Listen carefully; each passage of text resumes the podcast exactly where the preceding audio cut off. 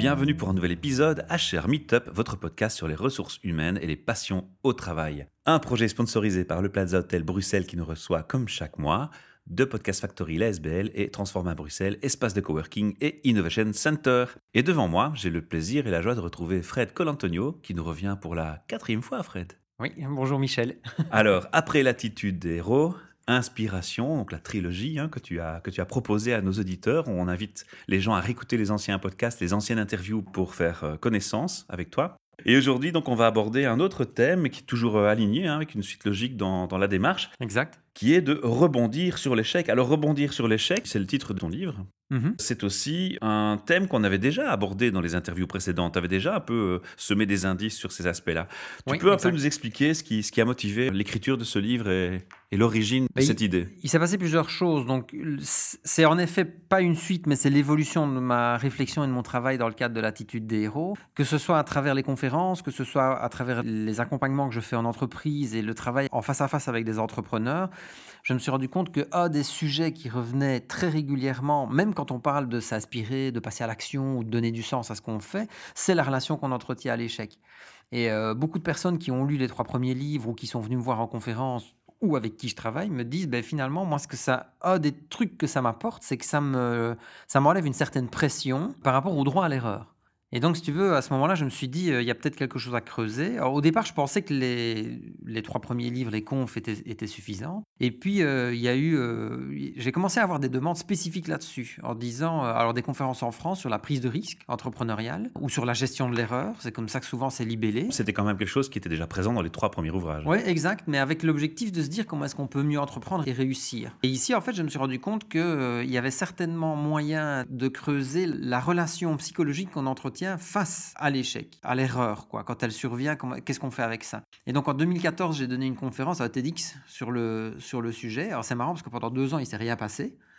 Et puis à partir de 2016, j'ai commencé à être sollicité. Alors l'échec devient à la mode, c'est vrai, on commence à en parler de plus en plus. Il y a des confs qui sont organisés autour de ça des entrepreneurs partagent leurs ratés en disant mais regardez ce que j'ai fait avec. Et donc je me suis dit qu'il y avait, euh, y avait de quoi faire pour, euh, pour, pour détailler le sujet et creuser. Et de fait, j'ai trouvé pas mal de trucs. Alors Fred, une autre question qui me vient à l'esprit tout de suite en t'écoutant, c'est quels sont les premiers constats que tu as fait toi par rapport au, comportement de l'homme face à l'échec en général? Quelles sont les, choses que tu retrouves qui sont pas forcément top, que tu retrouves systématiquement, qui sont à changer justement dans cette approche? La première chose à dire, c'est que bon, nous sommes en Europe, francophone, et très souvent dans le milieu entrepreneurial, l'échec commence à être glorifié. On est dans une situation en réalité où on commence à avoir un problème, à savoir que pour une grande partie des gens, l'échec est encore quelque chose de très humiliant. Mhm. Donc qu'on doit essayer d'éviter, de fuir à tout prix. Et quand on a raté, c'est le syndrome du stylo rouge, quoi. hein. C'est euh, la culture de la bonne réponse qu'on a à l'école. Si on n'est pas dans les clous, ça ne va pas.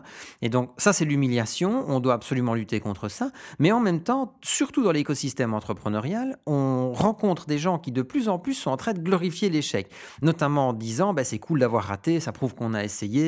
Alors c'est vrai, mais on entre déjà dans une dérive qui est aux États-Unis, c'est génial d'échouer. Et quand tu rencontres des gens qui tiennent ce discours-là, 9 fois sur 10, si tu poses la question de savoir s'ils sont déjà allés aux États-Unis pour vérifier, ils te répondent non. Donc on a une espèce de mythe comme ça qui circule. Moi, je donne plusieurs conférences en Amérique du Nord, au, Québec pour être précis, donc c'est pas encore la culture américaine, mais j'ai donné une première conférence à Atlanta au mois de mai dernier, et donc j'en ai profité pour commencer à discuter avec des gens. Ce qui est intéressant, c'est que l'impact psychologique d'un revers, c'est le même chez tout le monde. Et donc, personne n'aime se casser la gueule. Ça, c'est très net. Par contre, il y a des mécanismes et des leviers de rebond qui sont différents entre les cultures, probablement entre les États-Unis et l'Europe, et qui font que l'échec est vécu différemment. Ça, c'est vrai. Ah, tu as utilisé plusieurs fois un mot-clé important qui est la, le- la culture. C'est la culture qui nous Mhm. conditionne, c'est notre éducation. Mais est-ce que tu vois des pistes d'inspiration dans certaines cultures plutôt que d'autres? C'est une question de culture, effectivement, parce que le contexte joue, mais ce qui intervient principalement, c'est en effet l'éducation, qui fait partie de la culture, hein, c'est l'environnement dans lequel tu es, et surtout l'état d'esprit que tu développes. Et donc, il y a plusieurs éléments. Moi, dans, le, dans le livre, je présente deux grandes configurations psychologiques dans la manière dont les gens peuvent vivre l'échec, soit comme une espèce de cul-de-sac, soit comme un carrefour. Et ça, c'est vraiment très, très différent. Et ça, je peux les détailler si tu veux. Ce que, ce que je voudrais dire à ce stade-ci, c'est que la, seule chose qui permet d'avoir une euh, différence de perception sur le rapport à l'échec, c'est que tu as des personnes qui, pour un même événement, vont réagir très, très différemment. Et donc la difficulté quand on s'attaque à un sujet comme celui-là, c'est qu'il y a une seule composante objective. C'est l'échec, c'est manquer la cible. C'est te dire à un moment, j'ai entrepris une série d'actions qui étaient censées produire un résultat et j'ai pas obtenu ce que je cherchais. Là, on est plus ou moins tous d'accord en disant j'ai vécu une expérience où j'ai l'impression d'avoir raté quelque chose. Ça, c'est un élément objectif de la composante d'échec. Par contre, tout le reste est subjectif. Ça veut dire que ce que toi, tu vas avoir l'impression d'avoir raté, pour moi, ce sera peut-être même une réussite. Et inversement, moi je vais peut-être te dire j'ai l'impression d'avoir raté quelque chose et toi tu vas me dire mais attends euh, pour moi aussi ce serait déjà génial d'avoir fait ça. C'est pas compliqué, c'est juste qu'il faut pouvoir rentrer dedans à fond pour pouvoir essayer de comprendre la psychologie des gens qui sont affectés par ça. C'est ce que tu as voulu faire ici, en fait. Ce que ben, je me suis basé sur la même euh, logique de fonctionnement que ce que j'ai fait précédemment. C'est-à-dire que je suis allé voir chez les grandes réussites ou les gens qui entreprennent ou qui se relèvent des échecs, ce que j'appelle aussi les réussites, comment ils ont fait pour s'en sortir. Et alors ici, la, nouveauté, c'est que par rapport au précédent livre où euh, je me contentais de grands, de grands noms du milieu entrepreneurial, Steve Jobs, Elon Musk, Richard Branson et d'autres personnalités comme celle-là, ici la différence, c'est que je suis aussi allé chercher des gens en francophonie. Donc il y a neuf témoins, trois qui viennent du milieu entrepreneurial, trois qui viennent du milieu sportif, trois qui viennent du milieu de la recherche. Il y a des gens du Québec, il y a des gens de Suisse, de France, de Belgique, et qui partagent leur expérience aussi de l'échec. Et alors que ce soit des noms connus ou pas connus, on trouve les mêmes ressorts et logiques de fonctionnement. Alors je vais m'écarter un petit peu du sujet, mais tu as mentionné l'entrepreneuriat. Oui. Mais l'échec, il est propre à tous. Et quelque chose qui est très à la mode pour l'instant, c'est les gens qui font des burn-out. C'est aussi vécu parfois comme un échec. Mhm. Et on retrouve systématiquement, après ça, une recherche de sens chez les gens. Et je dirais que c'est la meilleure façon de rebondir sur cet échec-là. Ça, c'est pour euh, monsieur tout le monde. Mhm. Pour l'entrepreneur, ça suit d'autres règles où il y, a, il y, a, aussi une recherche de sens quand on se casse la figure comme ça? Ben, À un moment donné, il y a une, oui, il y a une recherche de sens dans la mesure où tu cherches déjà à comprendre pourquoi ça t'est arrivé. Et donc, pourquoi ça m'est tombé dessus. C'est souvent ce que les gens disent quand ils subissent, euh, si on parle d'échec entrepreneurial, on peut prendre une faillite, mais tu peux prendre aussi euh, un revers professionnel. Si tu te fais limoger, si à un moment tu as un échec sentimental, à un moment donné, tu te dis pourquoi moi quoi. Donc les règles seront les mêmes de toute façon. Les règles sont les mêmes. En fait, les caractéristiques psychologiques, elles sont au nombre de 7. Et alors, selon les cas, tu en as 7 qui peuvent te mener à une spirale négative ou 7 qui peuvent te mener justement à une attitude constructive face au revers. Si je commence par la spirale négative, puisqu'on parle justement de la difficulté que peuvent avoir certaines personnes à se relever, l'échec présente plusieurs caractéristiques. La première, c'est que il nous remet en question en tant qu'individu. Donc, c'est systématiquement à un moment la sensation que les gens peuvent avoir de se dire c'est pas j'ai raté, c'est je suis à rater. Donc, l'échec a un, caractère absolu où tu as, merdé sur quelque chose et à un moment tu te dis mais c'est moi qui suis mauvais finalement. Deuxième élément, c'est que l'échec va nous isoler des autres. On est très rarement enclin à se tourner vers les autres quand on a l'impression de ne même pas pouvoir compter sur soi-même. Du coup, qu'est-ce qu'on fait dans cette situation-là? On, ferme des portes. On, ferme des portes et surtout, le cerveau essayant de confirmer ce en quoi il croit, on va aller chercher à l'extérieur toutes les confirmations de cette impression-là. C'est là que tu as les gens qui vont commencer à te dire mais le monde va mal, mon bon monsieur, l'humanité court à sa perte. À quelle époque vivons-nous? C'est juste des gens qui vont chausser une paire de lunettes. Je dis pas que c'est facile de faire autrement, hein, mais c'est des gens qui à un moment vont chausser une paire de lunettes qui va leur permettre de dire l'échec est quelque chose d'universel. Donc c'est normal finalement. Je ne suis pas le pire. C'est une recherche pour se dédouaner quelque part. En quelque sorte. Mhm. La conséquence de ces, de ces, trois premiers éléments caractéristiques, c'est que du coup on baisse les bras. Ouais. T'abandonnes quand tu te dis moi je suis pas bon. Euh, je peux pas compter sur moi, et en même temps c'est un peu l'ensemble du monde qui est plus ou moins mauvais ou qui va dans la mauvaise direction, tu as, envie de faire, qu'une chose, c'est de baisser les bras, de dire tant pis, on, laisse tomber, on abandonne, on gère, on lance plus de nouveaux projets, on n'a plus de nouvelles idées, et c'est comme ça que tu as des gens qui se laissent un peu porter par l'existence. De nouveau, je suis pas du tout en train de stigmatiser, j'essaye juste avec mon regard de criminologue, j'ai juste essayé de comprendre le mécanisme. Au niveau comportement Donc, oui, il n'y a, pas, a pas de jugement. Je à un moment, on s'est tous retrouvés à se sentir comme ça. Est-ce que parenthèse, ce n'est pas quelque part aussi une phase à passer dans certains cas? C'est-à-dire que ça peut être une phase qu'on passe et puis qu'après on rebondit dans les sept valeurs positives de, l'échec. exact, parce que justement le poids d'après, c'est le fait que les gens, du coup, comme ils ont baissé les bras, ils cherchent à fuir. Et donc, puisque tu es replié sur toi-même, et comme tu l'as bien dit, puisque tu refermes des portes au fur et à mesure, dès lors que tu as une nouvelle opportunité qui se présente, ben, ça te fout la pétoche. Ou tu la vois même pas. Voire tu ne, tu ne la vois plus, exactement. Tu as des gens qui disent euh, j'ai jamais eu de chance et où la chance te dit mais j'ai frappé à votre porte, vous n'étiez pas là quoi, vous n'avez pas répondu, tu vois. Parce que c'est des gens qui sont dans une incapacité à pouvoir se, se dire qu'il y a une opportunité, ils ne vont voir que les dangers que les risques. C'est des gens qui disent mais j'ai pris trop de baffes dans ma vie par exemple. Mhm. Et donc comme ça fait fuir, forcément ça fait peur. Et quand ça fait peur, on le sait, au lieu de chercher à se développer, on va essayer de trouver des excuses pour justifier le fait qu'on ne fait pas les choses. Je prends souvent une image que j'utilise en conférence, c'est euh, pour illustrer la paralysie qui peut nous conduire dans notre rapport, dans notre gestion de l'erreur. C'est, je prends l'image d'une petite fille qui monte sur, son, sur un vélo manifestement pour la première fois parce qu'elle a la, langue sortie, comme si elle se concentrait très fort pour essayer de, trouver son équilibre. Si on prend le cerveau de la plupart des adultes aujourd'hui, mais qu'on l'injecte dans le corps de l'enfant qu'ils étaient quand ils avaient 6, 7 ou 8 ans, ils montent pas sur le vélo. Parce que simplement, avec les raisonnements d'adultes qu'on a, on sait déjà qu'on va tomber. Et d'où l'importance de l'environnement, parce que là, les enfants qui apprennent à rouler à vélo, ils ont souvent un entourage bienveillant qui va leur dire bah, Allez, tu vas y arriver, recommence, pas grave.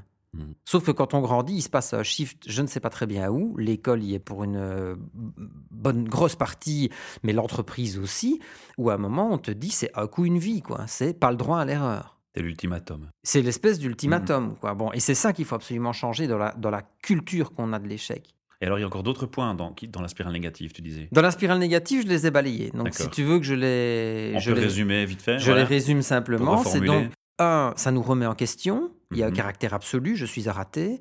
Deux, ça nous isole des autres. Je ne peux même pas compter sur moi. Donc, comment pourrais-je être pour une, une ressource pour quelqu'un d'autre si je ne suis pas moi-même capable de me sortir du trou tout seul? Trois, l'échec est universel ça concerne un peu tout le monde et c'est l'humanité qui va de travers. Je baisse les bras du coup, donc l'échec est implacable, on ne pourra pas l'éviter. Nous mourrons quand même à la fin, mon bon monsieur. Boum, c'est un peu ça. L'échec du coup nous fait fuir.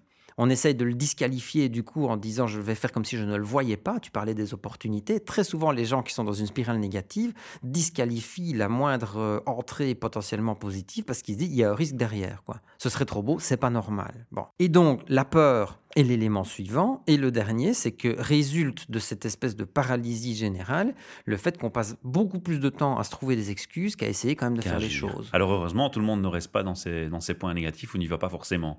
tu, as, tu, as, mis aussi en avant les points positifs d'une spirale positive. Oui, ce qui est vrai. ce, qui est marrant, c'est qu'il y en a aussi 7. C'est 7 et 7. Il y en a aussi 7, et ben, c'est pratiquement le miroir de l'autre, en fait. Exactement. Mais donc, c'est. Ce qui est vraiment crucial à dire, c'est que les sept éléments que je viens de passer en revue, c'est profondément humain. Donc, c'est tout à fait normal de les ressentir. Tu vois? Donc, moi, j'essaye de positionner le contenu du sujet ni dans l'humiliation, ni dans la glorification. moi, j'essaye juste de normaliser le truc et de dire si j'ai trop d'indicateurs qui vont dans les sept éléments que Fred vient de donner, donc s'il y en a qui nous écoutent et qui disent ah ben oui, moi je fonctionne un peu comme ça, il y a des trucs à changer. Pourquoi? Parce que simplement, dans le club des gens qui réussissent, qui réussissent, euh, ça veut dire qui ont une vie épanouie, qui, qui sont entrepreneurs, qui sont solaires, quoi, des gens qui rayonnent ou quand tu interviews des gens de l'entourage, ils te disent, c'est vrai que c'est quelqu'un d'aspirant, c'est quelqu'un qui bouge, c'est quelqu'un qui est positif. Quand tu vas trouver des gens comme ça, ben, systématiquement, ils raisonnent autrement.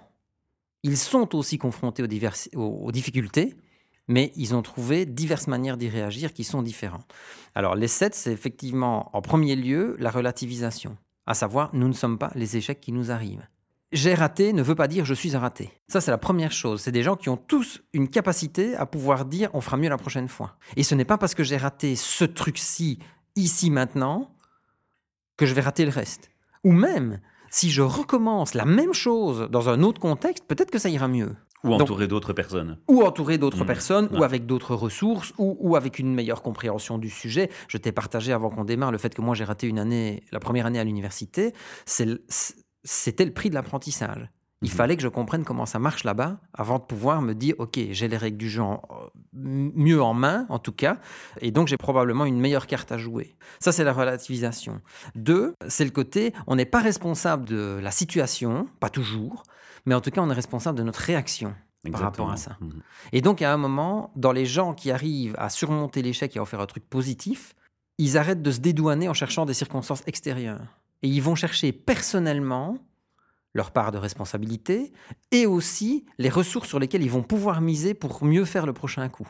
Ça d'ailleurs c'est un des leviers de rebond inestimables, c'est beaucoup de gens passent du temps à essayer de corriger leurs faiblesses plutôt que de travailler sur leurs forces. Et tu as des gens comme ça qui ont perdu des compétitions sportives, qui ont planté des boîtes, etc. Pourquoi? Parce qu'à un moment donné, ils ont identifié une grosse faiblesse et ils ont essayé de travailler là-dessus uniquement. On peut pas jeter complètement la pierre à ces gens parce que quand tu regardes le modèle dans lequel on vit, en vie professionnelle, c'est aussi ce qu'on fait. On pointe les échecs. quand tu as une évaluation professionnelle, c'est souvent ce qu'on fait. Dans les écoles, c'est pareil. On pointe les fautes avec le marqueur rouge et on ne met pas toujours en avant les qualités. Et c'est ce qui manque dans les deux cas, dans l'éducation comme dans le travail. Exact. Donc quelque part, on peut comprendre que l'humain s'est formaté à ce raisonnement et finalement on le retrouve maintenant dans ton analyse. Ah oui, oui, mais c'est pour ça qu'il faut déconstruire toute une série de choses.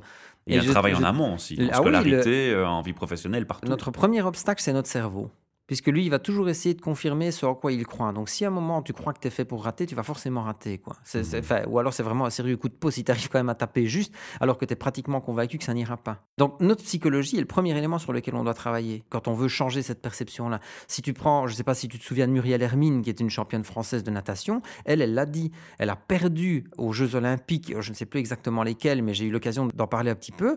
Elle dit, moi, j'ai perdu euh, mon titre aux Jeux Olympiques parce que mon point fort, c'était l'artistique.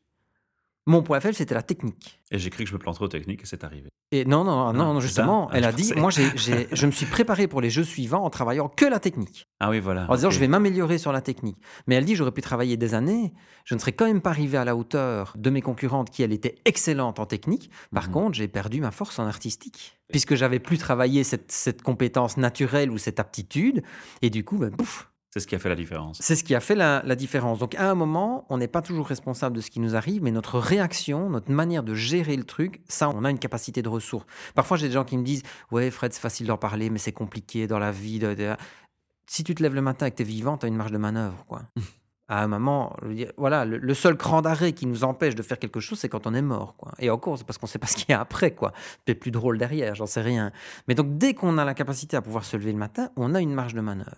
Et si on est d'accord avec ce principe-là, on doit reconnaître que la vie, finalement, c'est une somme d'essais-erreurs. L'être humain, toute sa vie, tente des trucs, certains vont fonctionner, d'autres vont pas fonctionner. Voilà, tu es en relation avec quelqu'un, ça marche pendant l'instant, puis ça marche plus, ben ouais, tu as essayé, ça, ça a foiré, quoi. Et paradoxalement, tout le monde le sait, parce que si tu prends les témoignages qu'on a au micro ici dans nos podcasts, régulièrement revient ce thème de l'échec, c'est une bonne façon de rebondir ou de se réorienter. Mais en tout cas, c'est l'outil d'apprentissage le plus précieux qu'on ait. Absolument. Parce que quand, sinon, quoi, on naîtrait, on saurait déjà parler, marcher, courir, dormir, manger. On saurait, enfin, dormir, on sait le faire. Quand le, bébé, a priori, il sait ce qu'il sait faire. Mais je veux dire, tout le reste, c'est de l'apprentissage. Et donc, à un moment, notre état d'esprit, il y a une psychologue euh, américaine qui s'appelle Carol Dweck. Elle, elle parle de l'importance de l'état d'esprit. Elle dit il y a deux types d'état d'esprit majeurs dans dans, dans le monde chez l'être humain. C'est l'état d'esprit fixe les gens qui pensent que c'est inné, donc tu l'as ou tu ne l'as pas. Hein. Si tu es mmh doué pour ça, ben c'est parce que c'est naturel, mais tu ne sais pas l'apprendre. Ça, c'est la configuration 1. Exemple, John McEnroe. Quoi. Quand il gagne, c'est grâce à lui parce que c'est le meilleur. Quand il perd au tennis, c'était toujours autre chose. C'était l'arbitre, c'était le, les spectateurs, c'était le joueur, c'était la terre battue, c'était sa raquette qui n'était pas bonne, etc. Un dédouanement dans tous les cas. Voilà. État d'esprit fixe. Et à côté de ça, elle nous dit, généralement, les gens qui arrivent à, avoir une vie épanouie, réussie de manière significative et reconnue par les autres, c'est des gens qui ont un état d'esprit de développement. Donc, qui se rendent compte que c'est un apprentissage perpétuel. Et donc, de fait, j'enfonce un peu des portes ouvertes. La vie est comme ça, mais quand tu discutes avec des tas de gens, ils ne le vivent pas de cette manière-là, quoi. Tu as le mérite au moins d'ouvrir la réflexion sur ce thème, en apportant aussi donc ces points, mais quels sont les autres points encore que tu veux mentionner dans cette spirale positive? Ben, L'échec, c'est une répétition. Ça veut dire que mhm. si on n'apprend pas à échouer, on échoue à apprendre. On doit absolument s'entraîner. Et souvent, je quand je donne les conférences, je, prends toujours, toujours l'exemple, quoi. Qui fait du sport? Qui a un hobby ou une passion? Qui pratique un art? Que ce soit la, musique, la peinture, la sculpture, peu importe. Et donc je dis aux personnes, je dis, OK, vous, vous, pratiquez euh, une de ces disciplines, est-ce que vous êtes parfait dans ces disciplines? Tout le monde te dit, mais non. Et le jour où on sera parfait, on s'emmerdera, parce qu'on ne peut pas atteindre cette perfection. Et j'ai dit donc c'est normal d'échouer. Tu ramènes quelque chose où il n'y a pas de focus en se ben, disant ben voilà. C'est juste que dans la vie professionnelle, on ne raisonne pas encore comme ça. Or, la plupart des grandes réussites entrepreneuriales se sont construites sur de l'essai-erreur, sur de l'apprentissage et de la répétition. Et donc c'est vraiment ça la clé, c'est que l'échec est un levier d'apprentissage. Alors ça ne fait pas plaisir, ça emmerde tout le monde, même les Américains, si je reviens à l'espèce de mythe où on croit que c'est vachement génial là-bas d'échouer, c'est faux. Ils en bavent tout autant, si pas plus, parce qu'ils n'ont pas de système de sécurité sociale, etc., comme chez nous parfois. Donc il y en a qui tombent bas et très, très, très, très bas. Mais donc, ça emmerde tout le monde, on s'en passerait bien, sauf que si on, l'enlève de l'équation, ben, on perd toute la, la logique de progression qui va avec. Donc c'est un levier de progression, c'est un ingrédient qui fait partie de notre évolution, et c'est ça qui fait que l'être humain a cette capacité à repousser ses propres limites et, les barrières tout le temps. C'est la confrontation à l'adversité. Si tout était facile tout le temps, il n'y a plus d'enjeu. S'il n'y a, plus d'enjeu, on se lève plus le matin, ça ne sert à rien. Il faut des trucs qui nous animent et qui nous challengent un petit peu. Donc l'échec devient quelque chose d'utile, et le dernier point, c'est qu'au final, j'ai demandé à, comme je le fais souvent, j'ai demandé à un de mes mentors, euh, chef d'entreprise que j'aime beaucoup, mon ami Eddie, dont je parle probablement dans chacun des podcasts précédents. Effectivement. Je lui ai dit, mais l'échec pour toi, c'est quoi? Et la première chose qu'il m'a répondu, il dit, c'est du carburant. Il dit, moi, je déteste perdre. Donc il dit, j'aime pas me lever le matin en disant, euh, je vais merder ma journée.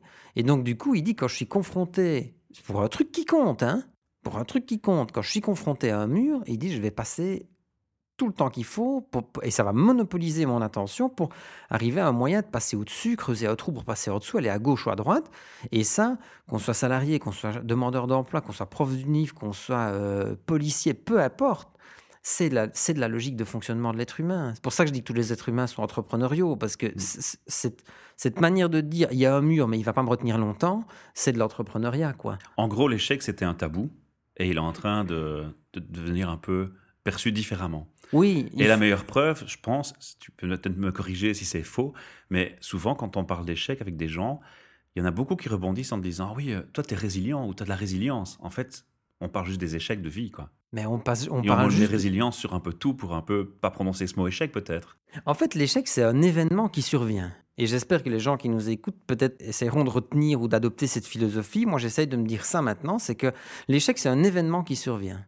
Et alors après, on a le choix de la manière dont on va le colorer. Est-ce qu'on va lui donner une couleur négative en se disant merde alors c'est fini, je suis raté, euh, mhm. c'est genre vraiment dans la spirale négative? Ou est-ce que je me dis ok c'est une réussite qui se déguise? Ça veut dire que j'ai pas encore réussi à faire tomber le masque du truc pour arriver à me dire il y a un apprentissage, il y a un truc que je peux faire avec ça, il y a, il y a, une manière. À moi de changer les éléments de façon systématique de tout ce qui a changé pour C'est des réglages, c'est des potentiomètres, c'est comment est-ce que je vais configurer mon cerveau ou ma façon de penser pour arriver à, à détourner cette sale impression que j'ai d'avoir foiré un truc pour me dire j'ai appris quelque chose et ça me permet d'aller d'aller plus loin. Alors les gens parlent de la résilience, c'est vrai, c'est un des trois leviers pour rebondir. Pour moi, ce qui est fondamental, c'est d'avoir les deux autres qui sont un clarifier mes exigences si j'ai pas défini ce que je veux accomplir dans la vie, c'est quand même beaucoup plus compliqué de dire même j'ai échoué. Hein. Je ou de savoir où on va. Ou de, savoir où t'en es. Mais mhm. simplement, même, parce qu'il y a des gens qui disent, moi je sais pas où je vais. Mais savoir où t'en es, te dire, ok, là je suis bon, là je suis pas bon, ça c'est pour moi, ça c'est pas pour moi. C'est pas un constat d'échec que de faire ça, c'est un constat de lucidité, quoi. De pouvoir te dire, ok, voilà où j'en suis. Donc, être résilient, c'est la première chose. Pouvoir se remettre de, de revers, c'est une chose. Deux, c'est clarifier les exigences. Et trois, c'est c'est miser sur nos forces, optimiser les ressources. Où est-ce que je suis bon et où est-ce que je vais pouvoir aller trouver à l'extérieur les ressources que je n'ai pas à l'intérieur? Et c'est là qu'intervient le mot-clé rebondir. Parce que dans le rebondir, on est dans l'action. On va vraiment prendre action sur les choses. Tout à fait. Alors, dans les conférences que tu fais, dans, ce dans, la rédaction de cet ouvrage, tu t'es attaché donc à décrire les, spirales que tu viens d'expliquer dans les deux côtés. Oui. Est-ce que tu donnes des pistes supplémentaires de réflexion sur le rebondir, justement? Ben, Je prends des tas d'exemples de gens qui ont vécu des situations et qui s'en sont sortis. Bon, les neuf témoins qui, qui m'ont vraiment fait le plaisir de partager. Ça a été relativement simple, en plus, d'obtenir leur témoignage. Donc, aucun n'a mis de tabou pour expliquer leur, euh, leur situation, ce qui me fait dire et ce qui te fait dire aussi que la, culture du sujet évolue, et c'est une très bonne chose. Mais surtout, je vais chercher des exemples un peu partout. Un que j'adore partager, c'est euh, Roger Bannister. C'est le premier gars euh, qui a couru le mile en moins de 4 minutes. On était dans les années 50, je crois. Alors, ce qui est intéressant, c'est pas tellement parce que tu peux dire il n'a pas échoué du coup ce mec-là, puisque ça a été le premier justement à battre leur corps. Ce qui est intéressant, c'est de regarder les années d'après, parce que chaque année après l'exploit de Bannister, tous les coureurs ont couru le mile en moins de 4 minutes. Ça veut dire qu'il a suffi qu'un gars à un moment démontre que c'est possible pour faire sauter une barrière psychologique et faire en sorte que tous les mecs derrière enquillent des résultats. Alors, ils n'ont pas battu le record à chaque fois, mais en tout cas, ils sont tous passés au-dessus des 4 minutes. La lumière s'est allumée Bizarrement. tu dis La lumière s'est allumée partout. La lumière s'est allumée partout. Uh-huh. Et donc, voilà, il y, a des tas d'anecdotes comme ça. Certaines sont drôles. Je partage aussi beaucoup de, ratés de communication des, marques. Adidas qui sort un sac, il y a une erreur dans la pression. Au lieu de marquer Nothing is impossible, qui est leur slogan, il y a marqué Nothing is possible dessus. C'est quand même drôle, quoi. Et donc, c'est aussi dans la volonté de ni humilier ni glorifier sur l'échec. Je partage aussi à un moment toute, une section du livre qui dit tous les échecs ne nous tuent pas. Et, c'est une manière de démystifier la culture du bic rouge, quoi. De se dire à un moment, ok, on, a aussi des expériences de vie qui font que ça n'a pas donné le résultat escompté, mais on n'a pas non plus l'impression d'avoir nécessairement échoué, quoi. Dans le rebondir, tu sais qu'il y a l'importance de du, travail sur soi, c'est ce que tu mets en avant maintenant. Tu mets en avant la personne qui vit l'échec et qui veut rebondir ou pas, qui rentre dans une spirale ou une autre. Mais il y a un facteur aussi qui est important dans l'entrepreneuriat, c'est d'avoir du réseau, d'être entouré. Dans le rebondir, être entouré garde autant d'importance aussi, et particulièrement dans ce cas-là. C'est d'autant plus crucial. On va croire qu'on s'est coordonné avant parce que c'est le quatrième Pilier. levier de rebond, mmh. bonus que je, que je partage tout le temps. C'est quand on réussit quelque chose, la première chose qu'on fait, c'est quoi? On téléphone à quelqu'un. Si, la personne n'est pas près de nous, la première chose qu'on a envie de faire, c'est de l'appeler pour lui dire j'ai fait ça, j'ai réussi, je suis super fier, j'ai envie de te le partager. Ou on le met sur Facebook maintenant, avec beaucoup d'humilité, hein, mais où on dit écoutez, voilà, il m'arrive un truc génial, j'ai envie de vous le dire. Mais c'est pour ça que je t'interpelle, c'est parce que voilà, j'observais ça aussi. Oui, mais le, le problème, c'est qu'on n'est pas encore de la culture où, quand il nous arrive une, une saloperie, on le partage oui, ou alors c'est dans l'autre extrême, c'est dans l'autre spirale. C'est des gens qui ne font que se plaindre tout le temps, toute la journée. Quoi. Exact. Mais généralement, quand tu as une brique qui te tombe sur le coin de la tête, tu as plutôt tendance à d'abord vouloir t'isoler, te retrouver tout seul et ne plus voir du monde pour essayer de d'absorber le choc tout seul ou C'est précisément à ce moment-là qu'on devrait faire l'inverse. Mais ça peut être ça un moment, parce que parfois pour mieux rebondir, il faut peut-être parfois prendre un peu de recul aussi. D'accord, mais tu dois avoir aussi dans ton les gens qui vont t'éviter de tomber à terre parfois. Et là, c'est la. Et c'est souvent là, quand tu vacilles et que tu as une main tendue qui t'évite de mordre la poussière, c'est parfois ça qui est le plus salutaire. Exact. Bonne remarque, bonne réflexion. Et donc oui, rester entouré, particulièrement quand on est face à l'adversité, c'est vital, quoi. Alors on va pas trop en dire, hein, parce qu'il faut quand même laisser à l'auditeur l'occasion d'aller acheter le bouquin et de le lire, ce serait quand même important. Et puis tu vas aussi faire des conférences liées à ce thème, j'imagine? Oui, oui, oui, c'est déjà le cas. À travers le monde, puisque tu vas au Canada, tu vas dans d'autres pays. Oui, oui, bah, j'étais en Espagne il y a deux semaines pour en parler. C'est vrai que je vais au Canada la semaine prochaine, puis je retourne en Algérie fin, fin du mois aussi. Ouais. D'accord. Donc le succès est là et, c'est bien. Alors ce livre, justement, si l'auditeur veut se le procurer, il fait comment? Bah, Amazon, ça c'est le, premier point de vente. C'est le plus évident, premier mhm. point de vente. Euh, On ne le trouve pas en librairie non, il n'est pas en librairie. Alors les libraires peuvent le commander, mais bon, souvent euh, ils font semblant que c'est pas le cas, donc euh, ils préfèrent dire aux clients ah ben on ne sait pas l'avoir. Alors qu'en fait, s'ils vont sur le site de latitudedeshéros.com, ce que les auditeurs peuvent faire, www.latitudedeshéros.com, le site est un site de vente, donc le, livre est à, est à, disposition, il coûte 15 euros euh, et, les gens peuvent l'obtenir. Ils peuvent même demander une dédicace pour ceux qui le souhaitent. Je mets toujours un petit mot avec plaisir. C'est sympa. J'ai bah, remarqué avec le temps que ça faisait plaisir à beaucoup de monde, donc moi autant que je peux, je le fais. Quoi. Et 15 euros, ça ruinera personne quand on voit les bénéfices qu'on peut en tirer. Mais, en tout cas, en termes d'apprentissage, je crois que c'est vraiment un livre utile. D'accord. J'espère en tout cas. Alors, pour clôturer tout doucement cette interview, j'ai envie de te demander après, qu'est-ce qui va se passer? Ben Après, euh, moi j'interviens beaucoup en entreprise pour euh, les logiques de transformation auxquelles les entreprises sont confrontées, avec l'impact du numérique, avec la mhm. mondialisation, etc. etc. Et donc, euh, très souvent, la gestion de l'erreur, c'est lié à des volontés d'innovation. Et donc j'ai une conférence sur l'innovation aussi avec laquelle je, tourne beaucoup. Ce sera le sujet d'un prochain euh, livre, l'innovation ben, Probablement que le prochain, ce sera certainement là-dessus, lui aussi, parce que... Le, je devine bien les choses. Ben, le rapport à l'échec, euh, dans la logique d'innovation, c'est clairement un des, Il y a un, lien. des piliers centraux. Quoi. si, on tolère, si on ne tolère pas l'erreur, euh, c'est compliqué d'essayer d'imaginer de nouveaux projets. Super, Fred. Je te remercie de m'avoir accordé ton temps, de t'être déplacé jusqu'à moi à nouveau. Mais c'est moi. Et je te reçois euh, quand tu le veux encore au, micro pour les À l'année prochaine. voilà, à l'année prochaine. Et alors, pour les auditeurs qui voudraient nous rejoindre au micro pour parler de leur passion ou d'un thème RH, eh bien, vous savez comment ça fonctionne. Vous allez sur le site hrmeetup.org. Dans le menu à gauche, vous avez nos dates d'événements dans lesquelles se trouvent les sessions podcast. Et en choisissant une de ces dates, vous avez un horaire, mon email, vous envoyez un petit mail pour réserver et vous serez reçu dans cet établissement avec euh, un petit sandwich, une boisson et mon sourire. À bientôt.